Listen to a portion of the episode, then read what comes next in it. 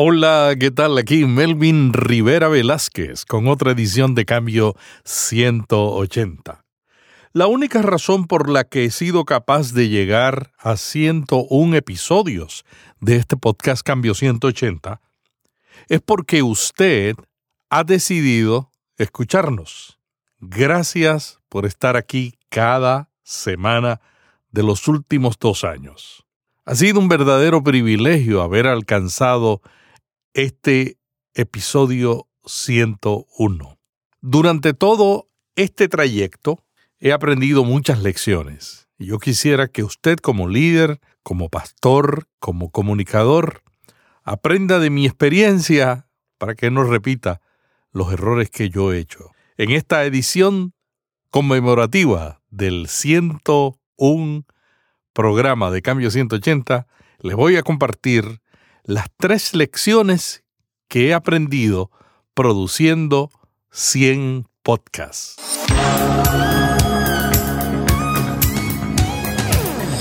Este es un podcast de la red Intermaná, ayudándole a vivir mejor. Cambio 180. Cambio 180 es auspiciado por cristianos.com una comunidad sobre la Iglesia, la Biblia, la cultura y la vida cristiana. Hoy no estoy entrevistando a nadie, estoy dialogando con usted sobre las tres lecciones que he aprendido produciendo estos 100 programas. La número uno es saber por qué usted está produciendo un podcast. La segunda lección que he aprendido en este periodo de tiempo es que el podcasting la producción de audio bajo demanda, es un medio para lograr resultados a largo plazo. Y la tercera es que hay una gran necesidad de conocimiento en la iglesia de Jesucristo. Esas son las tres lecciones que he aprendido en estos dos años. Sin embargo, antes de entrar a ellas, quiero compartirle algunas de las notas que recibí durante la última semana con motivo de la publicación del capítulo número 100. Me escribió Magali Fond de Puerto Rico y me dice, estimado hermano Rivera, muchas gracias por el excelente programa. Tuve un informe de comunicaciones en el instituto donde estudio y estos datos me fueron muy útiles. Me encantaron los podcasts de la traducción bíblica. Cada vez que puedo oigo uno de ellos. Lo felicito por la gran labor que está realizando en la difusión del Evangelio. Ya veo que para usted no hay retiro en la obra del Señor. Sé que esto implica mucho trabajo, pero no me gustaría que lo dejara de hacer, pues ha sido de edificación para mi vida espiritual. Dios lo bendiga grandemente. Fue por este medio que supe del libro de su esposa, que me edificó grandemente. Gracias a Magali Font por este comentario. También recibí un email del pastor Wilfredo Almontes, pastor de la Iglesia Evangélica Unida en Santa Isabel, Puerto Rico, mi pueblo natal. Estimado Melvin, me gustan y edifican los temas tratados. Siempre son motivadores y prácticos para los cristianos del día de hoy. Saludos y bendiciones. Otro mensaje que recibí fue de parte de José Martínez Dice, señor Rivera, me llamo José y sirvo como anciano en una congregación cristiana. Quiero comunicarle que me ha parecido interesante e instructivos cada uno de los podcasts que usted ha colocado en este sitio. Especialmente me han parecido interesantes los relacionados con la traducción de la Biblia al árabe y a otros idiomas, la historia de la Biblia en español y los que han hablado sobre los manuscritos bíblicos y la crítica textual. Estos son temas que me apasionan.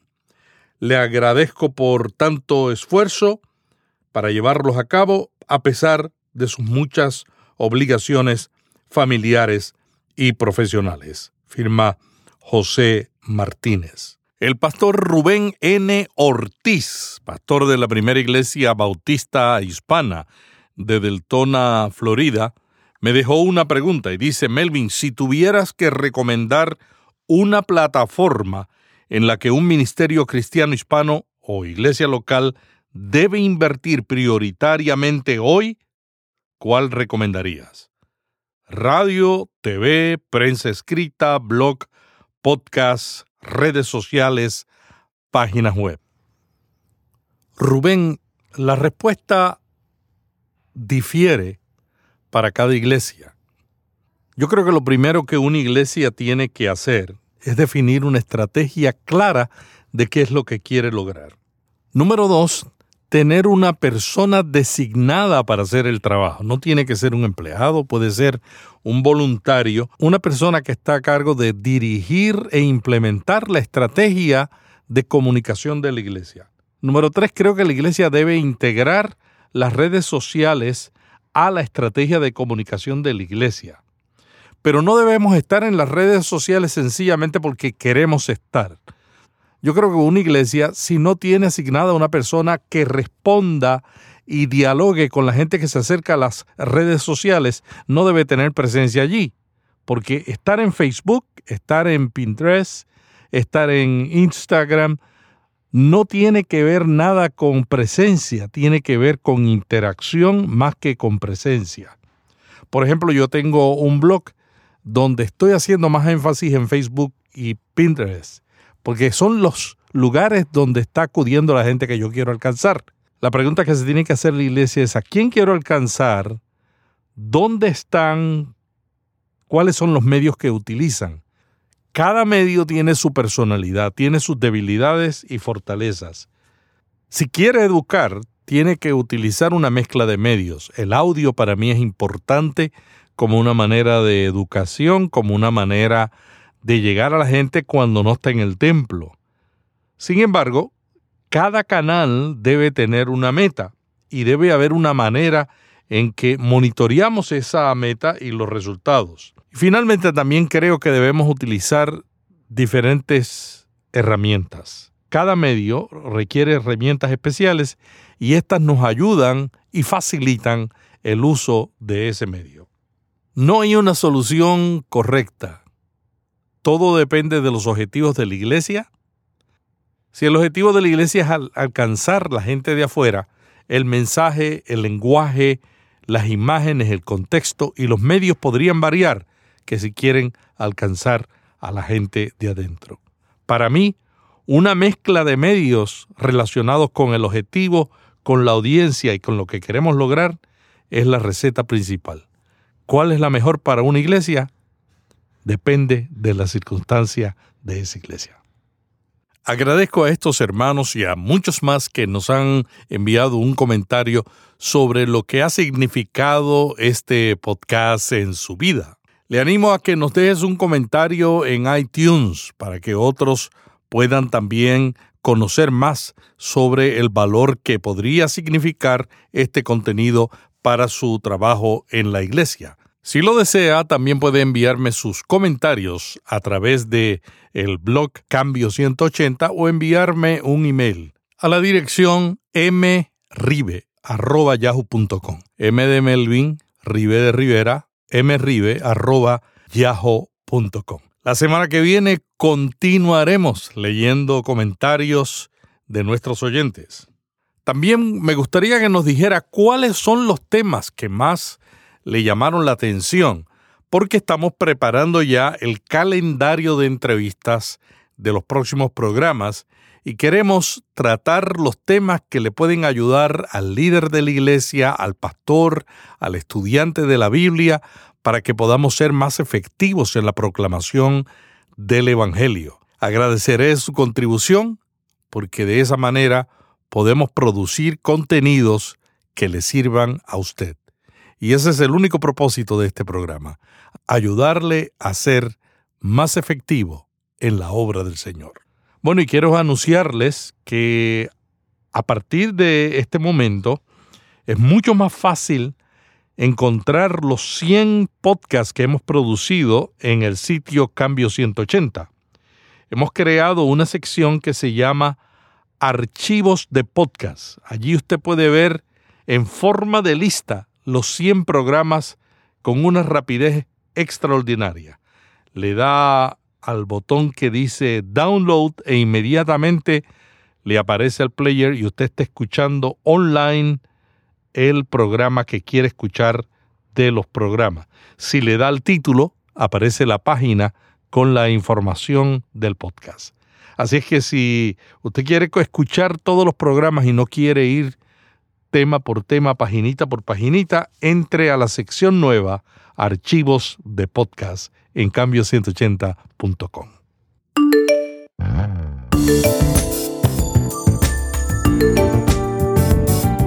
Bueno, y primero les cuento cómo comenzó el podcast Cambio 180. En el 2006, yo comencé un podcast con Daniel Calizaya y su esposa, un hermano de Perú y su esposa ecuatoriana. Comenzamos a trabajar y a producir un programa dirigido a la gente que le interesaban los libros cristianos y la música cristiana estaba relacionado con el website de mi esposa, mercadocristiano.com, que en ese tiempo tenía un millón de visitas al año. Mercado Cristiano decidió hacer un podcast yo estaba ese año trabajando por mi cuenta como consultor de marketing y comunicación con varias editoriales. El único año de mi vida que yo no he trabajado con las sociedades bíblicas, 2006. Ese fue el año que comenzaron los podcasts. Y los podcasts se metieron en mi sangre. Y decidimos hacer uno en un momento donde los podcasts no eran fácil de hacer. Compré una consola, compré un micrófono. Mi primer trabajo fue en la radio en el año 1968. Cuando yo era un niño de 18 años y comencé a trabajar en una emisora de salsa en la ciudad de Cuamo como disc jockey. Luego abrieron una emisora evangélica en mi, más cerca de mi pueblo, en Juana Díaz, ese lugar, una emisora que se llamaba Radio Iniciativa, una emisora cristiana. No tenían locutores creyentes, así que yo paré terminando trabajando allá. Y allí tuve una experiencia de fe y llegué a ser gerente de la emisora y estuve por 13 años dirigiendo un programa mañanero en esa emisora de radio con periodistas y otros colegas hacíamos un programa de entretenimiento. La radio estaba metida en mi sangre, así es que cuando comenzaron los podcasts en el 2006 fue fácil para mí ver el valor que traía los podcasts. Sin embargo, después de haber hecho dos o tres programas, decidimos no continuar haciéndolo. Porque en el 2006 producir un podcast era muy complicado, uno, Dos, escucharlo era más complicado todavía. Y como siempre pasa, uno abandona los grandes sueños poco antes de que hay una puerta que se abre y que lo transforma todo. En el 2007 salió el iPhone y con la salida de esa nueva tecnología del teléfono inteligente que transformó todo, también transformó el podcasting. A partir del 2007 se puede escuchar un podcast, que es un programa de audio bajo demanda, sin tener que estar conectado a la, a la web. Usted lo puede descargar en su celular y escucharlo cuando le convenga. O se puede suscribir en una aplicación o en iTunes y recibirlo automáticamente y no se pierde ningún capítulo. Antes, en el 2006, usted tenía que ir al sitio web, descargarlo, ponerlo en su computadora y sin pararse de la computadora escucharlo. Todo eso cambió en un año, poco después que dejamos de hacer el podcast de Mercado Cristiano. Eso es una lección que yo aprendí. Cuando usted tenga un sueño, no pare porque hay dificultades. A veces estamos tan cerca del sueño y lo abandonamos porque no sabemos que Dios tiene preparado algo mejor para nosotros. En el 2007 regresé a trabajar con las Sociedades Bíblicas Unidas como secretario general para las Américas, que comprendía unos 28 países, Norte, Centroamérica y Suramérica. Y ahí empecé a explorar cómo podíamos mover a las sociedades bíblicas al mundo digital. Pero abandoné el audio. Hasta las navidades del 2013, cuando estaba de vacaciones en la casa de mi hija, Araceli, que trabaja como directora de programación de varias emisoras de la cadena Univisión, que conversando con ella sobre cómo ha cambiado la radio decidí explorar el mundo y los cambios que habían ocurrido en el podcasting.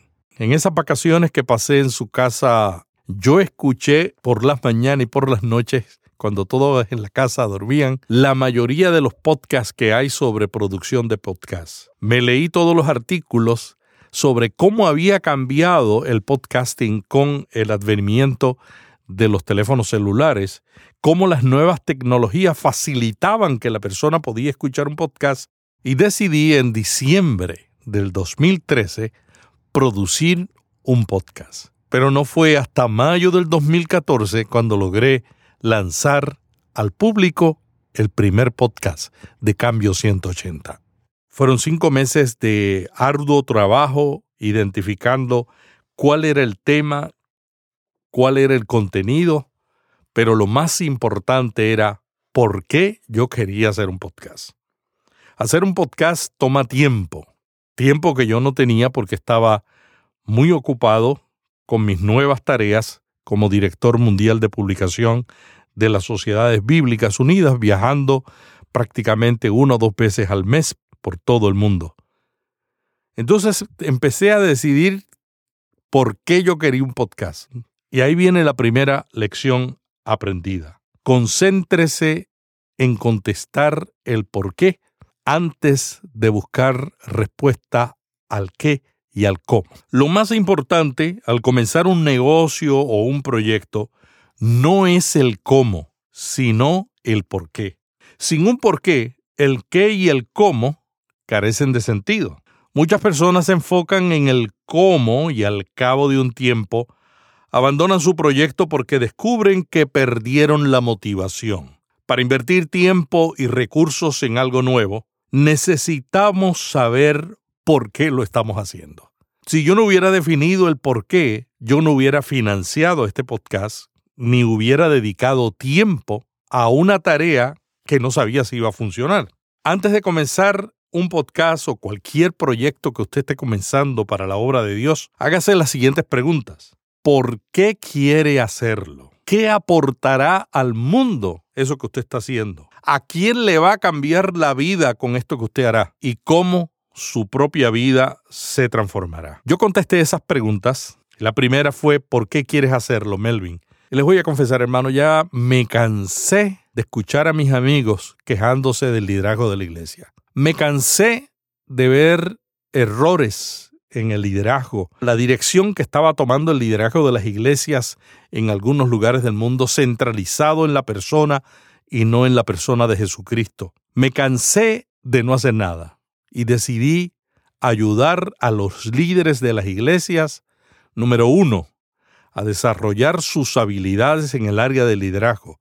Número dos, a ayudar a las personas para que conozcan la Biblia profundamente, de tal manera que lo que enseñan, que lo que dicen y que lo que viven vaya de la mano. Y número tres, ayudar a los líderes y a los pastores a enfrentar los cambios tecnológicos que nosotros en las sociedades bíblicas a nivel mundial estamos enfrentando y que sabemos que no va a parar. Uno de nuestros entrevistados dijo que la tecnología que conocemos es solamente un 10% de lo que existe. Y nosotros sabemos que así es. Y es la misma oportunidad que tuvo Martín Lutero cuando produjo la traducción de la Biblia al alemán que hablaban la gente todos los días. Lutero utilizó la tecnología de la imprenta para que todos tuvieran acceso a la palabra de Dios. Y esos cambios en la historia nos demuestran que las disrupciones en la tecnología a través de la historia, los líderes de las iglesias, si están despiertos, las saben utilizar. Han habido tecnologías que cuando han llegado nos hemos dedicado a criticarlas. Y han habido otras que nosotros las hemos aprovechado. ¿Por qué usted quiere hacer un podcast? Esas fueron mis razones. Y esas son las razones que me mantienen de pie para dedicar de tres a cinco horas semanales para producir un programa que le ayude a usted. Y esas son las razones por las cuales mi vida ha cambiado con la producción de este podcast, porque yo creo que conozco más de estos temas ahora de cuando empecé el programa mi vida se ha transformado y yo espero que la vida de líderes y pastores también se haya transformado al escuchar en un segmento de media hora a la semana mientras hacen tareas, mientras trabajan, mientras viajan en el coche, temas profundos que a lo mejor ellos no tendrían tiempo de estudiar en un seminario, porque los seminarios no hablan de estos temas. Y segundo, a lo mejor no tendrían la oportunidad de ir a un taller. Mi aprendizaje y la lección que yo recibí de todo esto, si sabes el por qué, estarás listo para sobrevivir las primeras etapas de un podcast o de cualquier proyecto que por lo general son las más difíciles. El por qué es lo que define nuestra pasión. Richard St. John, un autor que escribió el libro Las ocho características de los exitosos, realizó más de 500 entrevistas a personas que lograron sus sueños. La característica principal común que los identificó fue que tenían una clara pasión. Tener una pasión clara nos ayuda a nosotros a enfrentar los desánimos en el camino cuando las cosas no es como las esperábamos o a la velocidad que nosotros esperábamos. No hay nada más importante que saber por qué hacemos lo que hacemos. Esa motivación es la que define la pasión. Termino el aprendizaje de esta primera lección diciéndole lo siguiente.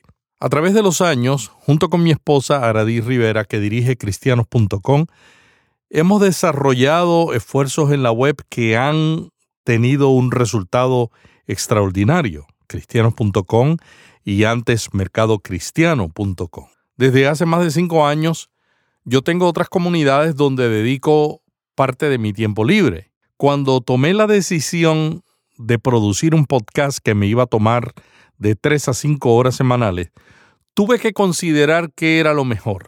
Y le voy a explicar por qué. Yo tengo un blog que se llama micocinavegetariana.com, donde publico las recetas vegetarianas que cocino en el fin de semana y lo que aprendo sobre salud. Ese blog tiene en este momento más de 75 mil visitantes cada mes.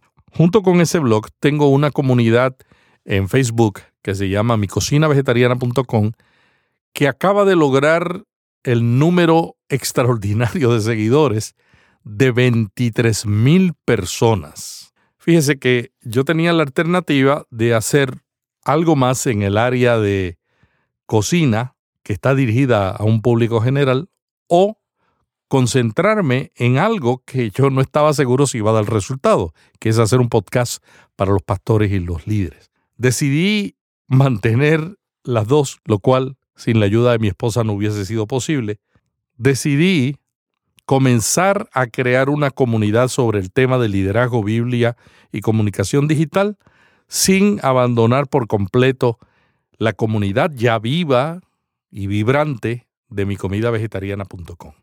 Los resultados comparados eh, son muy distantes.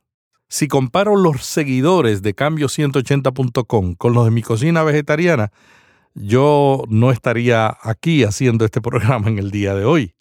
Es la naturaleza del podcasting y haber contestado la pregunta ¿por qué quiero hacer un podcast para pastores y líderes? lo que me ha mantenido a mí vivo, animado por dos años.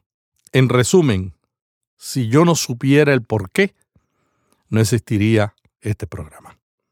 La vida es como una fotografía antigua solo se desarrolla de un negativo. Experiencias que estremecen, tristezas que opacan la alegría, sentimientos que destruyen y la luz que lo cambia todo. Caminar entre luz y sombras por Aradi Vega. Un libro que te ayudará a dejar ese túnel sin salida.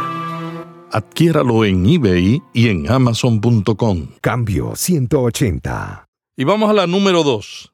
El podcasting es un medio para lograr resultados a largo plazo. Todos queremos tener todo inmediato. Queremos tener comidas instantáneas, queremos tener soluciones a nuestros problemas instantáneos y por eso hay muchas iglesias creciendo que prometen el camino de la solución inmediata, la paz, la felicidad y el dinero a los que siguen a Jesucristo. Pero la vida no es así. La vida es un proceso de aprendizaje donde algunas cosas tardan un poco más pero siempre a los que aman a Dios todas las cosas ayudan a bien. El podcasting, quizás más que cualquier medio, es una manera poderosa de construir un vínculo emocional con extraños alrededor del mundo. Cuando yo trabajaba en la radio, me comunicaba con la gente que estaba en los alrededores. Cuando yo hago este podcast, tengo amigos, inclusive en Europa, que lo descargan y lo escuchan.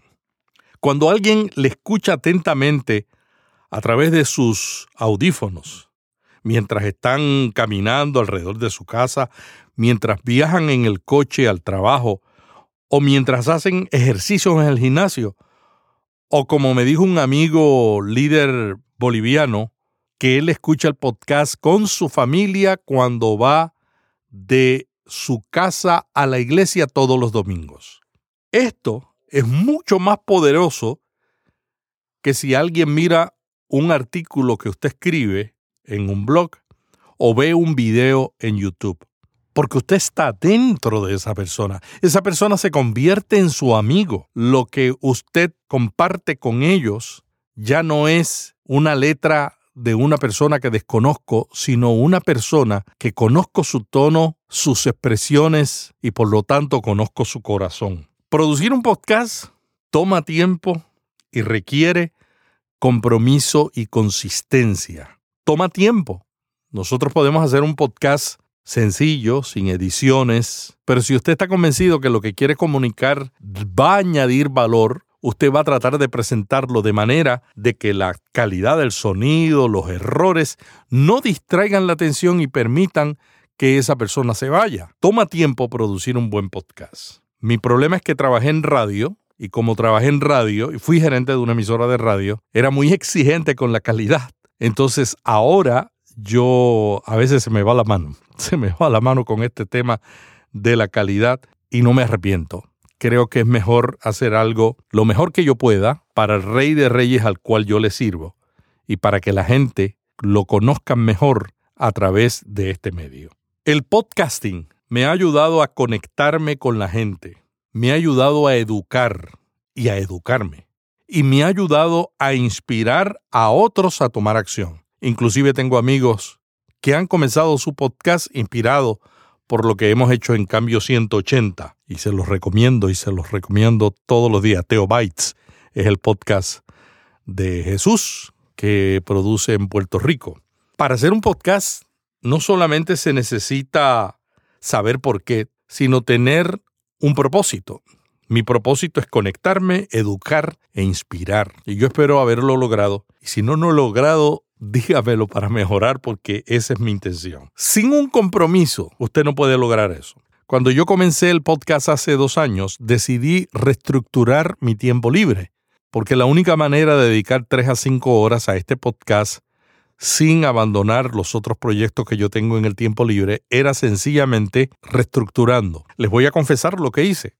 Dejé la televisión y dejé la radio. Mi esposa le gusta mucho ver las noticias, así es que ella me mantiene al día de lo que está sucediendo en el mundo y lo demás lo recibo en las redes sociales, a través de podcasts y escuchando libros. Mi principio fue, no debo tener ningún tiempo muerto. Como me gusta cocinar, me gusta ir al supermercado a hacer compras.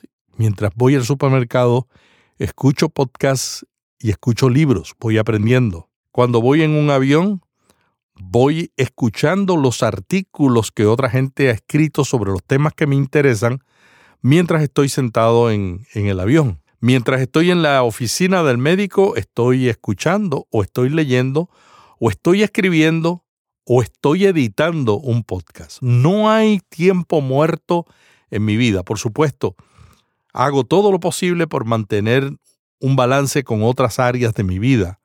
Mi vida espiritual, mi vida física y también mi vida familiar y mis relaciones con mis amigos. No hay un reto más grande para todo líder cristiano que mantener un balance en la vida. Y no digo que sea perfecto, pero es mi intención. Para uno producir, uno tiene que aprender.